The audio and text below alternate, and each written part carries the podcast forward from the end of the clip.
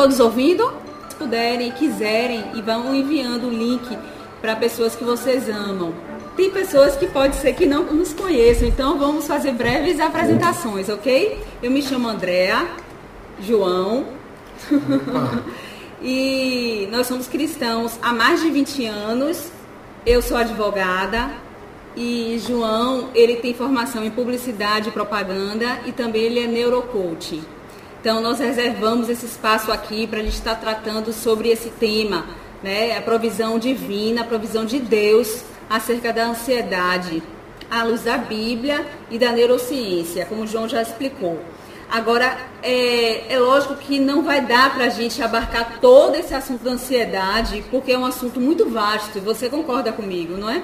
Então, a gente simplesmente vai pontuar alguns itens que nós julgamos ser mais importantes. Vamos então iniciar com a seguinte ideia: a preocupação com o que vai acontecer, e é sobre isso que a gente está falando hoje, que é sobre ansiedade, né? Então a preocupação com o que vai acontecer, com que aqui, o que ainda não aconteceu ainda, com o que vai acontecer, ela pode trazer é, é uma das emoções mais preocupantes para a sua vida física e emocional, porque ela pode trazer a você vários distúrbios. Por exemplo, você pode ficar cheio de apreensão, com taquicardia, com palpitações, com falta de sono, né, com insônia, com dores de cabeça, tontura, falta de ar, até mesmo é, ataques de pânico, além de tensão, fadiga. E como é que se manifesta a ansiedade? Né? É tão batido esse tema, ansiedade, ansiedade, como é que ele se manifesta? A ansiedade nada mais é da, a manifestação diante de incertezas. Agora eu gostaria de chamar sua atenção que muitas vezes essas incertezas, elas estão em um futuro próximo, tudo bem, mas um futuro muito distante. Às vezes você está angustiado, está com ansiedade, que ela se manifesta através de angústia pelas incertezas de um futuro ainda tão distante. E olha, muitas vezes você está ansioso por coisas, por incertezas que nem vão acontecer por eventos que não vão acontecer. E eu gostaria de te perguntar, será que essas incertezas muitas vezes elas não passam da sua mente, já que muitas delas nem vão acontecer? Então elas estão apenas no campo mental. Não é verdade? E eu gostaria de fazer umas perguntas para você ir refletindo. O que, que te deixa com medo e por quê? Quanto do seu medo é racional? Pare para pensar. A Bíblia que é a palavra de Deus, e nós cremos nela como a palavra de Deus, ela apresenta muitas promessas de Deus para as pessoas que são inquietas, inseguras, ansiosas, assustadas, angustiadas, ansiosas. E nós pegamos aqui alguns versos bíblicos e eu gostaria de tratar com vocês apenas de alguns. Por exemplo, em 1 Pedro 5, 7, Pedro nos estimula nos, dá, nos, faz, nos faz um grande desafio, que é qual? Pedro diz assim: lança sobre ele a sua ansiedade, porque ele tem cuidado de você. Então, que interessante esse verbo que ele, que Pedro nos estimula a fazer. É lançar sobre ele toda a sua ansiedade. É tirar de você e lançar sobre ele. Porque esse fardo está muito pesado para você. Você não aguenta mais carregar então lance sobre ele, não é uma parte de sua ansiedade, é toda a sua ansiedade. E a Bíblia ela não diz para você entregar para Deus a sua ansiedade e depois você pegar de volta e dizer, não, peraí, peraí, deixa, deixa eu ver se eu resolvo um pouquinho. Não. A Bíblia diz, lance sobre ele toda a sua ansiedade. E diz por quê? Porque ele tem cuidado de você. Deuteronômio 31, verso 8, diz assim, o Senhor é aquele que vai adiante de você não tenha medo, ele não vai te deixar, ele não vai te desamparar. Não te espantes. Lá em Filipenses diz: para você não andar ansioso por coisa alguma, antes você deve falar para Deus em oração, ou seja, na sua petição, com súplicas e inclusive já com agradecimento pela resposta de Deus. E a Bíblia te promete algo que nós sentimos. A paz de Deus, que excede todo o entendimento, vai guardar o seu pensamento, o seu sentimento em Cristo Jesus. Quando a gente confia nele. quando a gente entrega a Ele toda a nossa ansiedade. Mais ainda, alguns versos. No livro de Mateus, capítulo 6, de 25 até 34, Jesus ele fala sobre ansiedade. E ele diz: Não andem cuidadosos, preocupados, ansiosos quanto à sua vida. Preocupações do tipo: o que, que eu vou comer? O que, que eu vou beber? Como é que eu vou me vestir? Aí Jesus fala assim: não é a vida muito mais do que o alimento? O seu corpo não é muito mais importante do que suas vestes? Aí Jesus fala assim: olhe para as aves dos céus. Deus nos, não alimenta todas elas? Olhe para as plantas, para as flores. Deus não, também não, não cuida delas?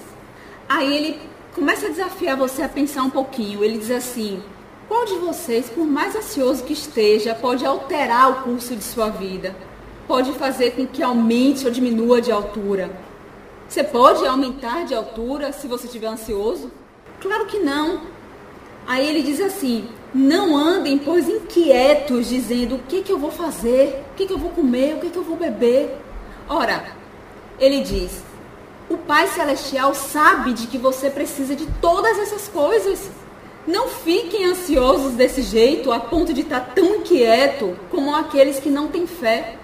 Quando ele diz assim, os gentios que procuram por essas coisas, os gentios são aqueles que não têm fé. Então ele está dizendo assim, você está se comportando como alguém que não tem fé em mim.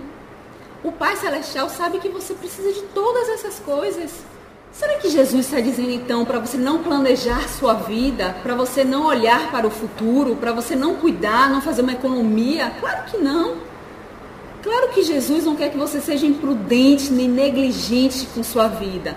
Ele sabe que você precisa, sim, ter suas preocupações, suas prioridades. O que o texto bíblico está chamando sua atenção e a nossa atenção é não fique agoniado com essas coisas, não fique inquieto. Não per permita que essas coisas te inquietem até o ponto de você mentalmente ficar fadigado, você ter palpitações, você ter insônia. Isso é inquietude. É isso que ele está falando. Então ele diz: busque em primeiro lugar o reino dos céus e a sua justiça. E todas essas outras coisas que eu sei que você precisa vão ser acrescentadas a você. Eu vou pedir para você considerar todas as suas preocupações. Pense em cada uma delas nesse instante. E eu vou te perguntar o seguinte: quais são as preocupações nas quais você pode ter alguma parte na solução? Quais são aquelas preocupações em que você não tem controle sobre elas? Foge do seu controle. Que tal é o nosso estímulo para você nessa noite? É você pensar nas preocupações aquelas que você pode ter alguma participação na solução e você correr atrás disso, mas sem inquietação. Mas aquelas, minha amiga, meu amigo, que você não consegue ter o controle, lance nas mãos de Deus. E isso não é irresponsabilidade, é fé. E é você ter um autoconhecimento. E isso eu não consigo, eu não tenho controle. Então isso não adianta. Uma outra coisa que eu gostaria muito de te pedir, e se você quiser, você pode até anotar para você não esquecer, é que você tire certos pensamentos da sua mente. Como por exemplo, e se eu morrer? E se eu ficar doente? E se eu for contaminado ou contaminada pelo coronavírus? E se meus pais morrerem? E se meu filho morrer? E de repente, se eu perder o emprego? Se eu sofrer um acidente? Olha, você pode estar muitas vezes enganado achando que os ansiosos são aqueles que estão pensando com excesso sobre o futuro. Não. Também, mas não são só esses. Ansiosos também são aquelas, aqueles que se preocupam também com o passado, sabia disso? É interessante saber que o excesso de passado é depressão. O excesso de futuro é ansiedade. O excesso de presente é estresse. Mas olha que interessante que não fica só retido nisso. Olha o que, que as estatísticas falam sobre os ansiosos. Preste atenção. Os ansiosos, 10% de sua preocupação são com críticas que não são confirmadas. 10% em relação à apreensão de sua saúde. Apenas 5%, 5% é sobre problemas que serão enfrentados, de fato. 50% é em relação a problemas que jamais acontecerão. Está somente na mente. Vocês ouviram isso? Eu vou repetir. 50% de suas preocupações elas não vão se materializar, não vão acontecer os eventos. E 25%, preste atenção, 25% são ocorrências do passado que não podem ser mudadas. Mas eu gostaria, antes de finalizar aqui minha participação, é falar um pouco para vocês sobre essa questão dos 25% de suas preocupações que residem em eventos passados e que você não pode mudar. Muitas vezes você pode estar dizendo assim: por que, meu Deus? Por quê? Olhe, não adianta você fazer perguntas que você não tem como responder. Tem certas coisas que você não pode evitar, mas você pode escolher ser mais forte, ter mais firmeza na sua fé. Como é que você tem lidado com suas perdas? Sim, porque ansioso também ele fica se preocupando com as coisas que se passaram. 25% de sua preocupação muitas vezes reside no passado, em eventos que não podem ser alterados, você não tem como mudar. Então, como é que você tem lidado com suas perdas? Eu sei que você sente muito com suas perdas. Mas você vai conseguir mudar alguma coisa hoje? Você não consegue. Se você for viver pelo que você sente, você não vai conseguir fazer nada do que precisa ser feito por você hoje. Além disso, você não ganha nada falando do passado. Se você continuar olhando para o que você perdeu, você vai esquecer do que ainda você tem. Você não pode incorrer nesse erro. Preste mais atenção ao seu presente. Porque você não pode mudar o seu passado. Foque no presente, porque ele é o único tempo sobre o qual você tem controle. Olha que interessante. Você não tem mais o controle sobre o seu passado. Passou e você também não tem controle sobre o seu futuro. O único tempo que você tem o passado, o presente e o futuro. O único tempo sobre o qual você tem o controle em suas mãos é o presente. Então foque nele.